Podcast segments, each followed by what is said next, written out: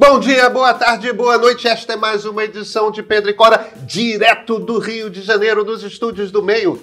Eu sempre quis falar isso. Gente, Pedro e Cora, como vocês sabem, toda terça-feira, toda quinta-feira, no YouTube do Meio, na sua plataforma favorita de podcasts.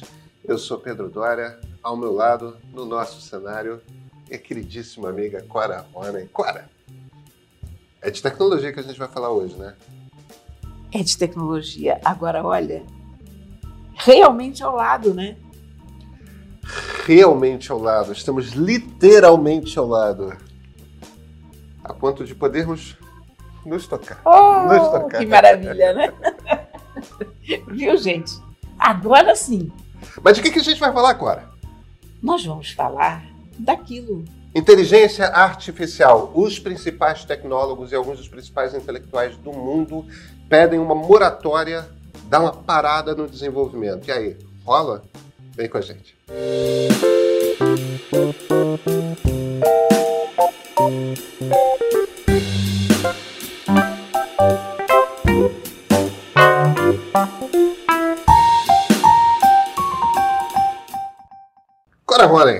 tá, tá confortável? Tá, tá sentada? Tá tudo bem? Estou morrendo de É. emoção.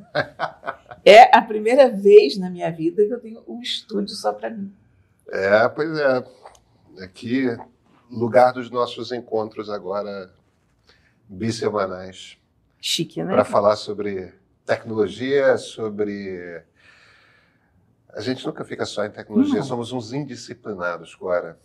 Não Mas- sei se estar num estúdio vai fazer isso mudar. Não, não vai fazer isso mudar. Mas, por outro lado, eu acho que essa altura, os nossos ouvintes e agora espectadores e, e amigos já sabem disso. Então, Agora, tem um assunto que me parece essa semana é inevitável, que é num, num espaço de sete dias foram foram dois manifestos importantes pedindo uma moratória de inteligência artificial. Primeiro, um artigo assinado pelo Yuval Noah Harari, aquele historiador eh, israelense, e pelo Tristan Harris, que é o principal ativista dos direitos digitais, eu acho. O, o Tristan é o cara que é, sabia que eu estudei com o Tristan lá na Não. Califórnia? A gente foi colega. A gente fomos contemporâneos e, e- e falávamos muito.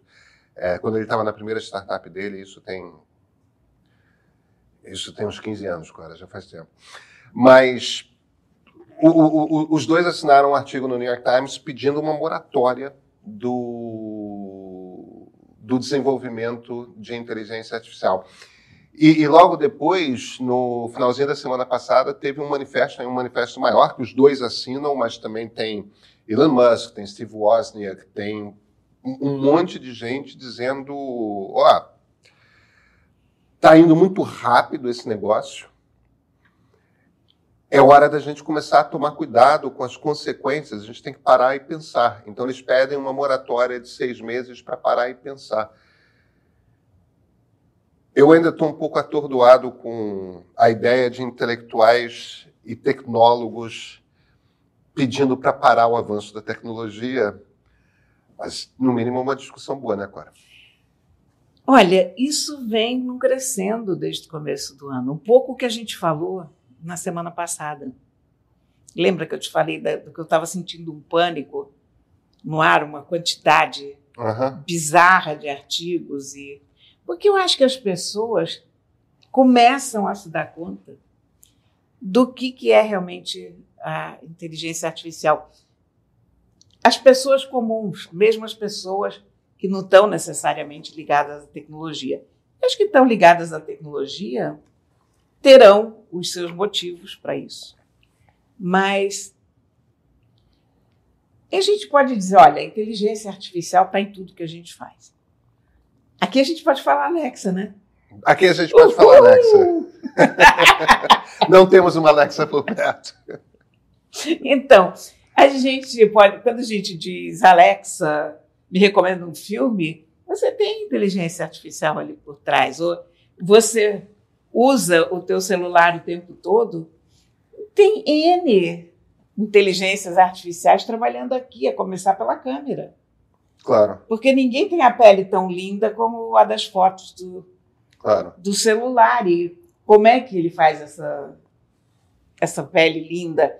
Ah, o que a gente chama de filtro hoje, na maior parte das vezes, é inteligência. Então, isso não faz mal a ninguém. Mas quando você senta cara a cara com o negócio, e você, olha, ontem os meus netos estiveram lá em casa com a minha filha, estavam brincando com o chat GPT.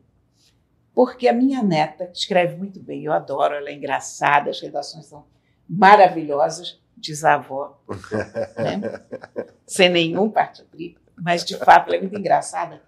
Ela teve uma nota ruim na redação. E eu não entendi a nota ruim, eu falei com ela para perguntar para o professor por que ela ganhou essa nota. Mas aí eu disse: você quer ver como é que o chat GPT faria isso? E aí começamos a a botar o chat GPT para escrever redações e, uhum. e tal. Então, não foi o primeiro contato das crianças com o chat GPT, mas eu percebi o alvoroço, quer dizer, como eles são crianças de 13 anos, eles são gêmeos. Eles acham mais ou menos normal. Mas a Bia, que é minha filha, a Bia ficou um pouco perplexa com a velocidade com que o chat gerava as coisas. A Bia sabe muito bem o que é o chat GPT. Mas eu acho que ela ainda não tinha parado para esse impacto de ver a velocidade com que ele fazia. Então, a Nina mandou ele fazer poemas de uma avó que gosta de gatos e peixes e, e é jornalista. Então, em dois segundos tinha um, um poeminha.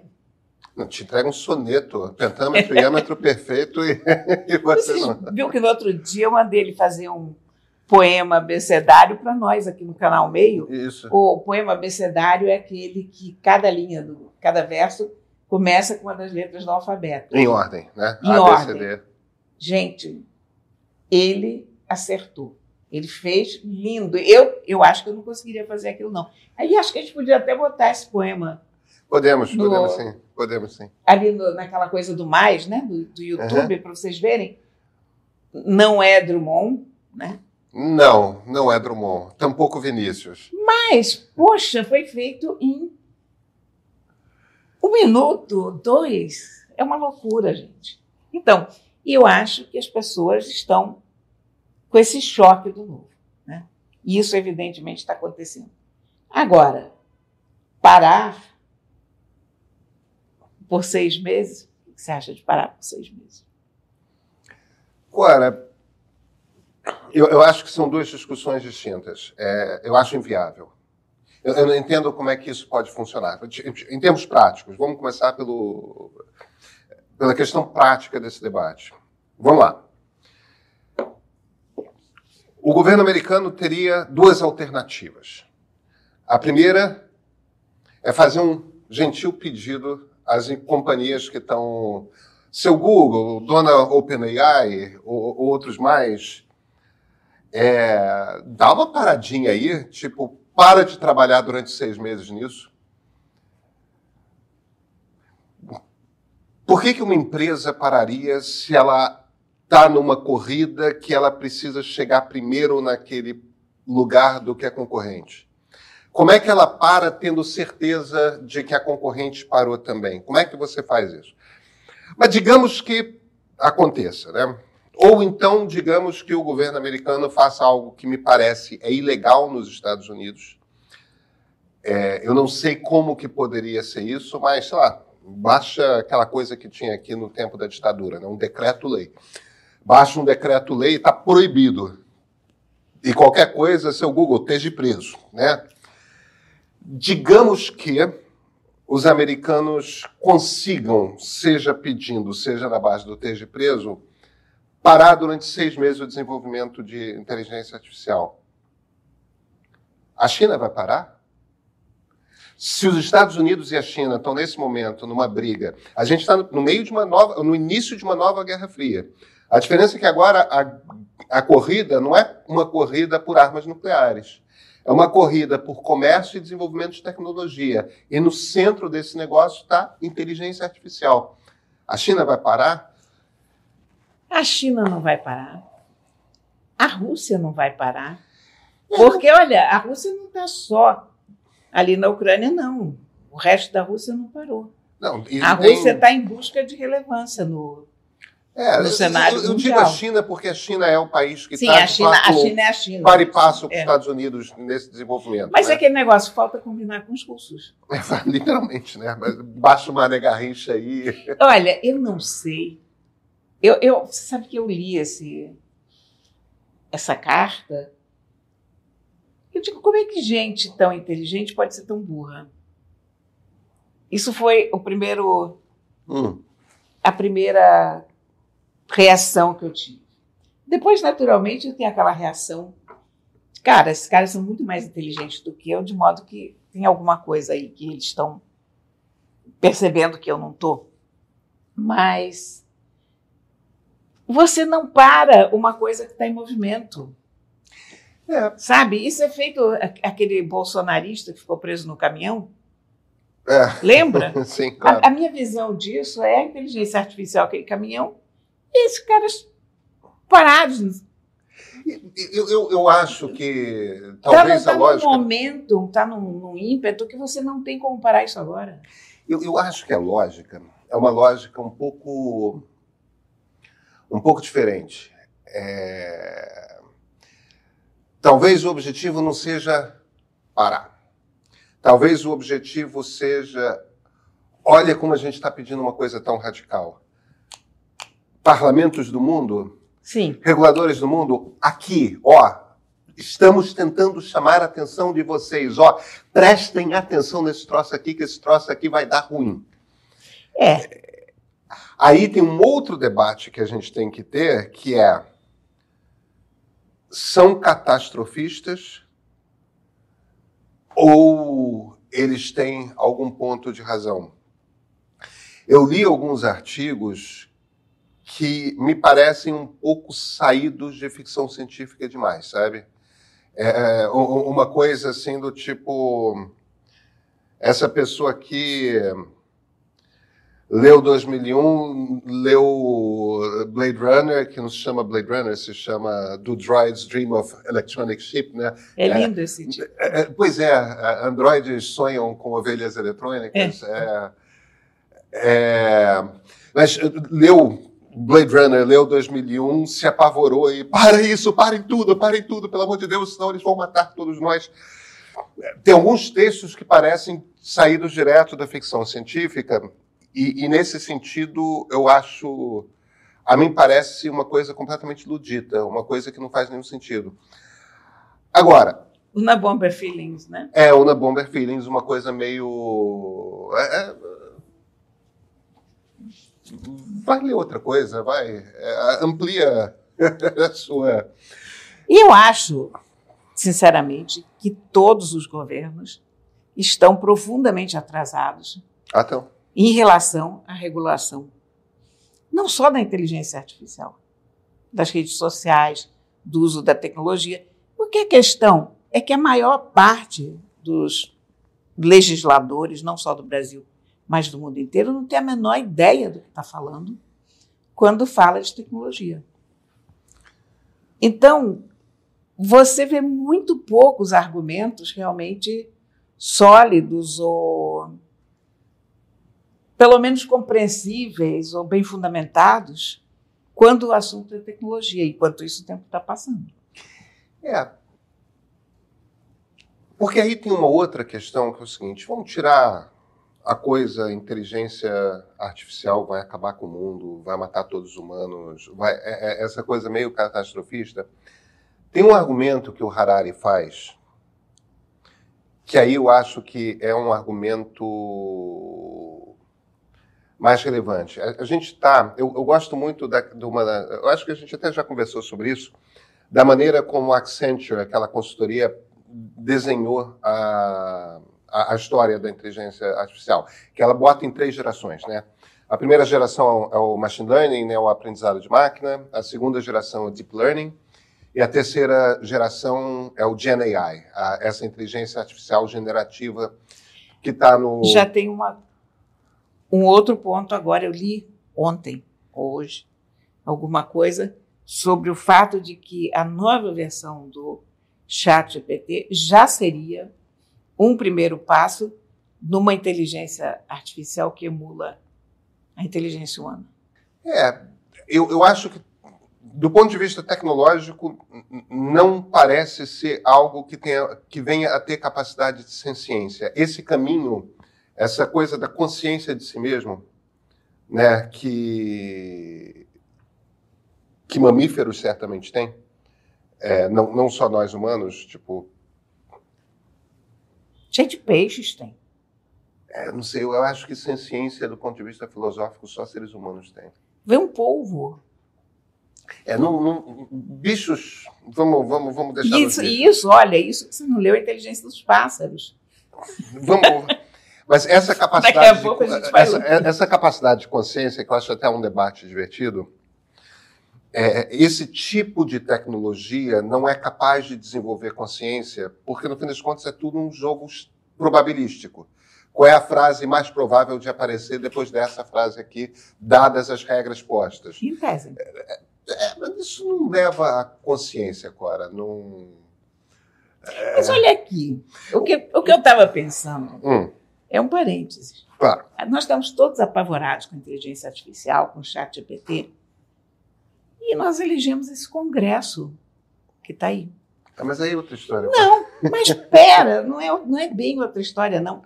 É que quem somos nós, seres humanos, para dizer o que quer que seja do chat GPT? É, não, Ou veja, qualquer, qualquer inteligência artificial. Eu não tô, eu não tô fazendo, eu não estou fazendo as loas da. Não, é que a gente, é que a gente. Não estou fazendo uma defesa da inteligência natural. Não, sabe o que, que é o que eu quero dizer com isso? É o seguinte: é que nós estamos aqui, em tese, muito apavorados com a inteligência artificial e não estamos dando a devida atenção à inteligência humana. Eu não vou falar burrice, essas coisas, porque acho tudo isso picuinha, não, não quer dizer nada. Mas a inteligência humana não funciona, gente. Ela funciona muito pouco em muito poucas pessoas, para o bem. Quer dizer, não há nada que faça mais mal ao ser humano do que o ser humano. É, mas, mas eu acho que. Então, eu, eu acho que eu, eu não estou dividindo a inteligência artificial como uma coisa à parte do ser humano, porque não é. Ela se baseia num uhum. conjunto de pensamentos que nós tivemos, uh, em dados que nós criamos e tal. Mas eu acho que não faz tanto sentido a gente se preocupar. Ó, oh, a inteligência artificial está aí, ó, oh, o ChatGPT, ó, oh, o DALI, o Midjourney.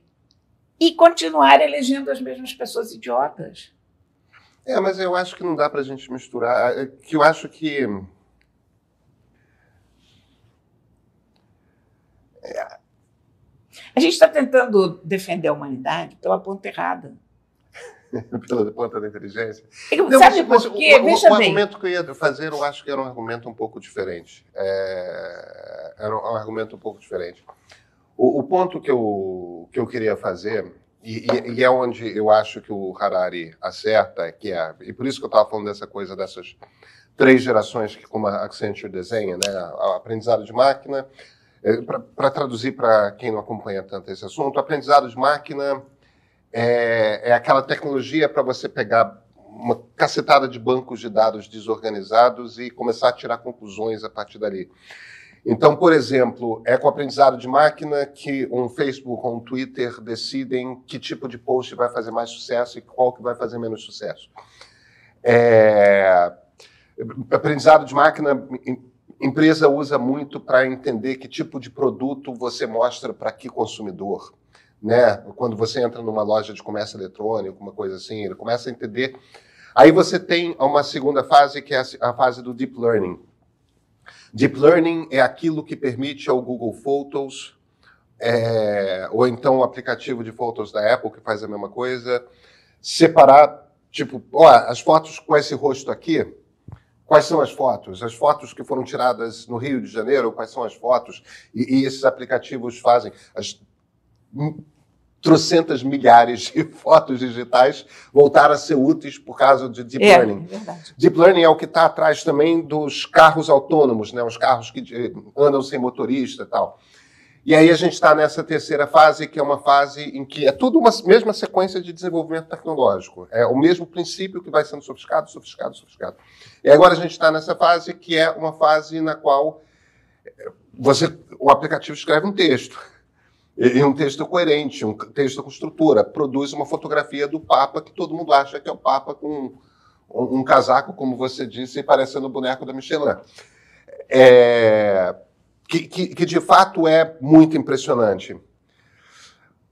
O argumento que o Harari faz é o seguinte: ó, lá atrás, quando as redes sociais começaram a usar machine learning, que é a primeira geração, ninguém percebeu que esse negócio ia virar uma máquina que ia monopolizar todo o debate público, radicalizar todo o debate público, é, dificultar imensamente a capacidade das pessoas se entenderem e dessa forma começar a causar dano real às democracias. Então, como é que a gente pode prever o tipo de impacto que essa terceira geração vai começar a ter na sociedade?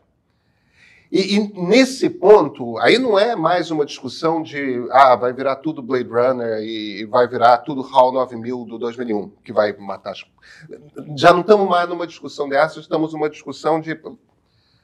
Ó, se na primeira geração causou esse estrago, agora o, o, o estrago potencial é muito maior. Vamos parar para pensar em quais são as regras que a gente quer impor a esse desenvolvimento.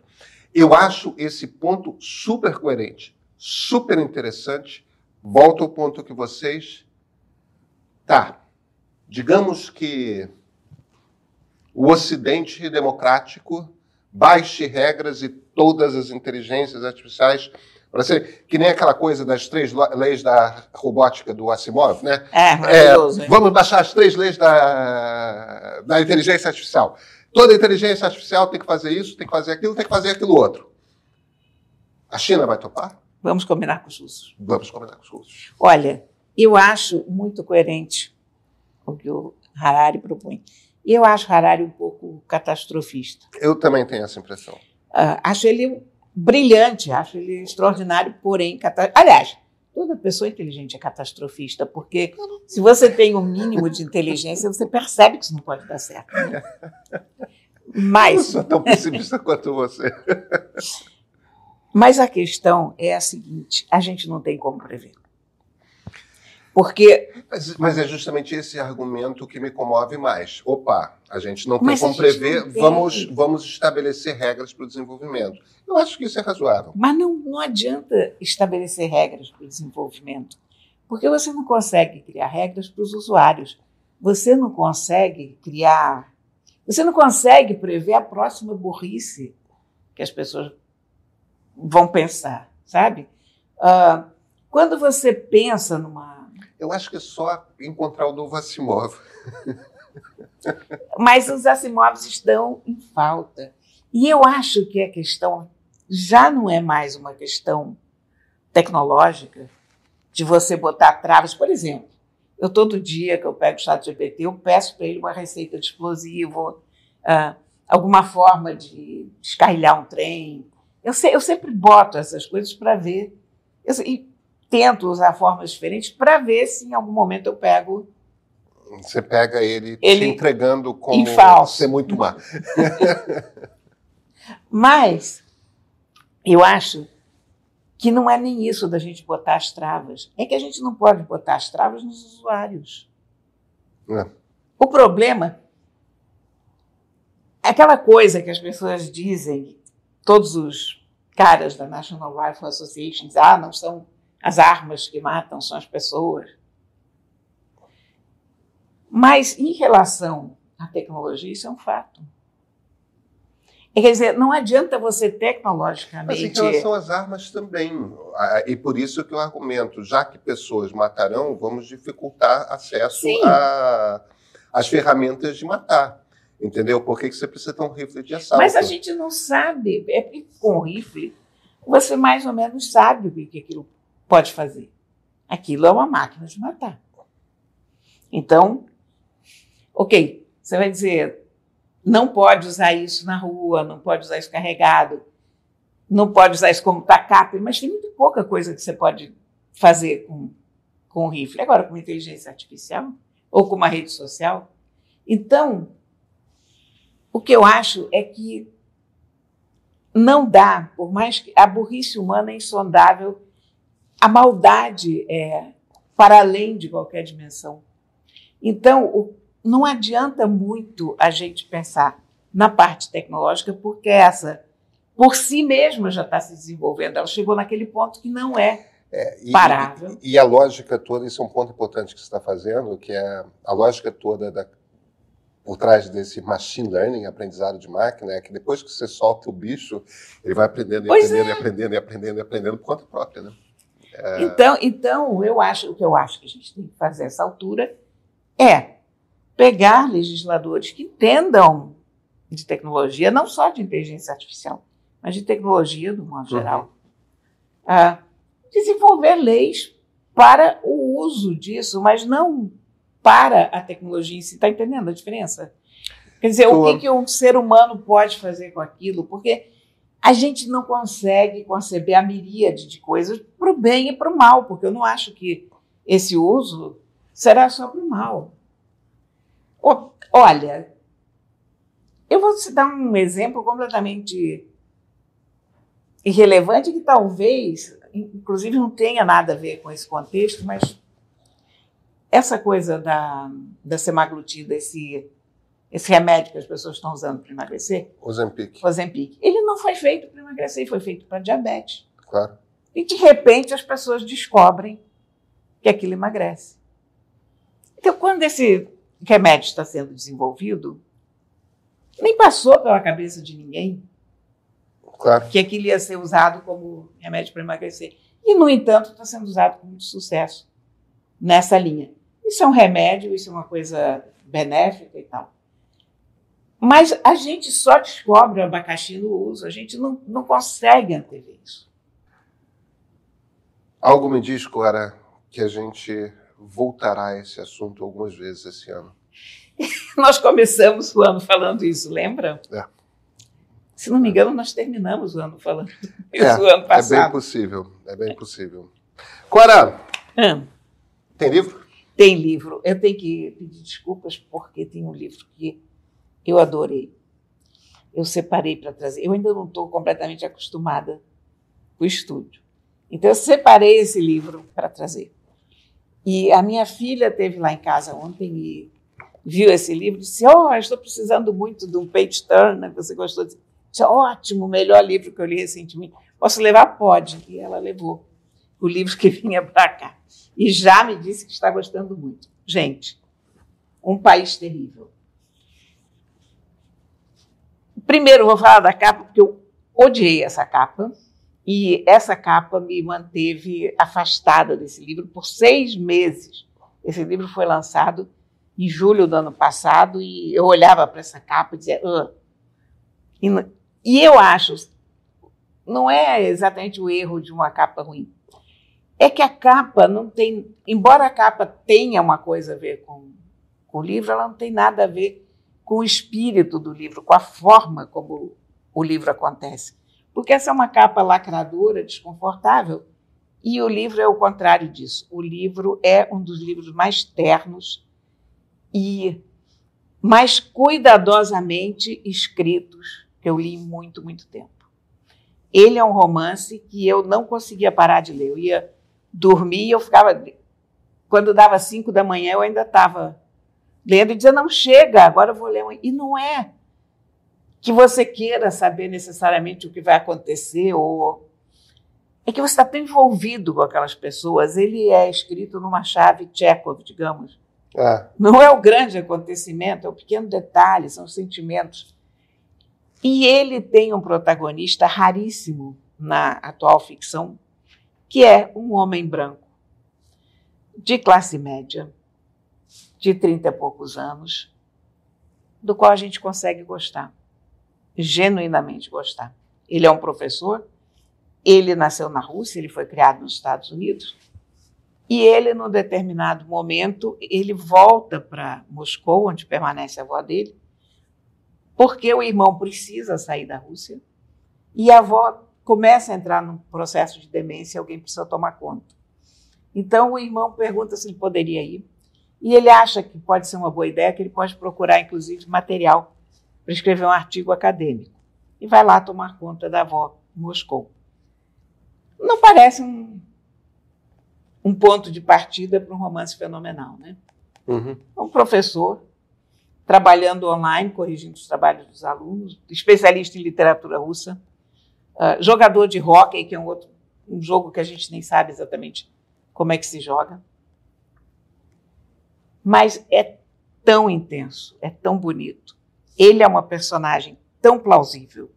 A forma como ele se relaciona com a avó, a vida cotidiana é muito verdadeira, muito, muito pequena.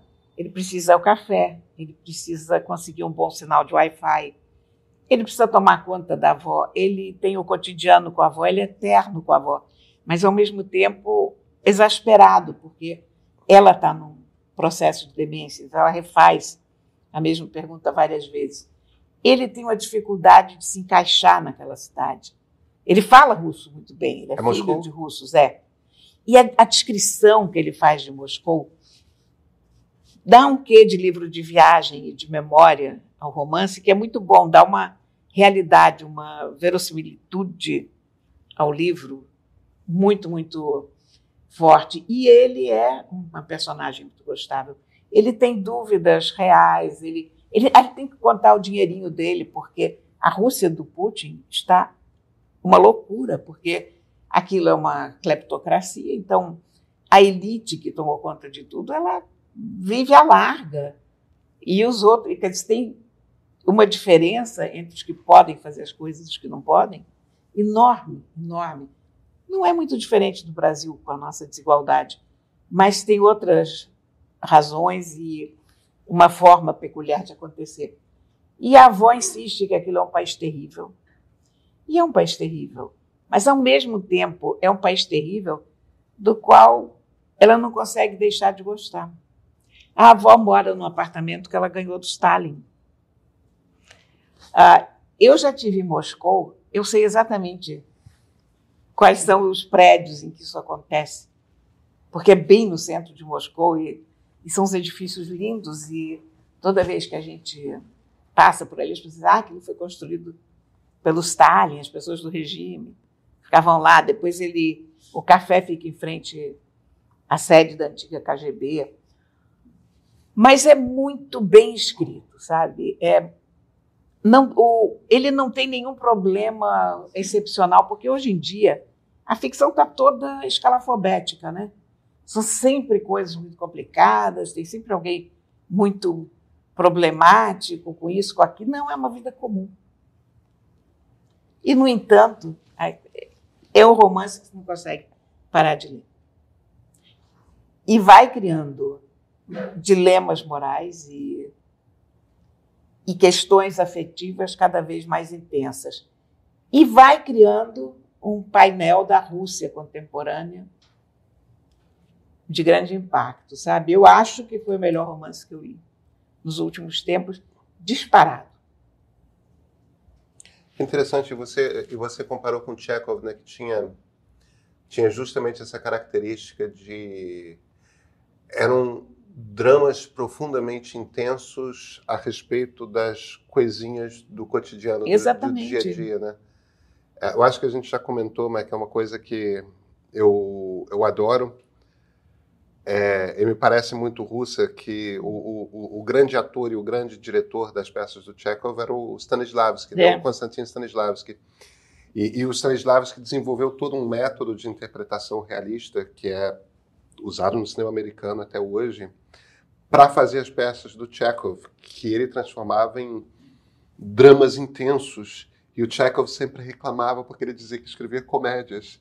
E como que e, e como que um mesmo texto de teatro para um cara que é um dos mais importantes diretores de teatro da história do teatro era um drama e para um cara que é um talvez me perdoe a audácia depois dos gregos e depois de Shakespeare o maior autor teatral da história eu acho era comédia É... Mas esse, eu, eu não usei o Tchekov à toa, porque esse livro é comédia também. Mas é uma comédia muito sutil. Ele não é aquela coisa que você vai sair dando uma gargalhada, você vai. Uhum. Vai te dar aquela alegria de ter. Sabe? Isso é engraçado. Uh, eu estou falando isso, parece que o livro é muito pesado, parece que o livro é, é muito dramático. É dramático, mas ao mesmo tempo. É Chekhov. É Chekhov, gente. Olha. Que é muito é, russo, né? É, o livro é nessa chave russa. E por isso que ele tem o subtítulo Um Romance sobre a Rússia, porque é um romance sobre a Rússia. Ah, que interessante, agora. É, eu fiquei curioso de, de ler mais um para pilha. Mas olha, é. Não estou brincando, não, gente. Para dizer isso é difícil. É o melhor romance que eu leio em muito, muito tempo. De verdade. Porque a escrita é muito original. O personagem, esse protagonista narrador, é muito original, é muito bom muito bem construído, a relação com a avó no espetáculo, a busca pelos amigos, as dificuldades que ele enfrenta. Sensacional. A gente se vê na quinta-feira, Cora. Claro, com esse estúdio maravilhoso. Então, até quinta-feira.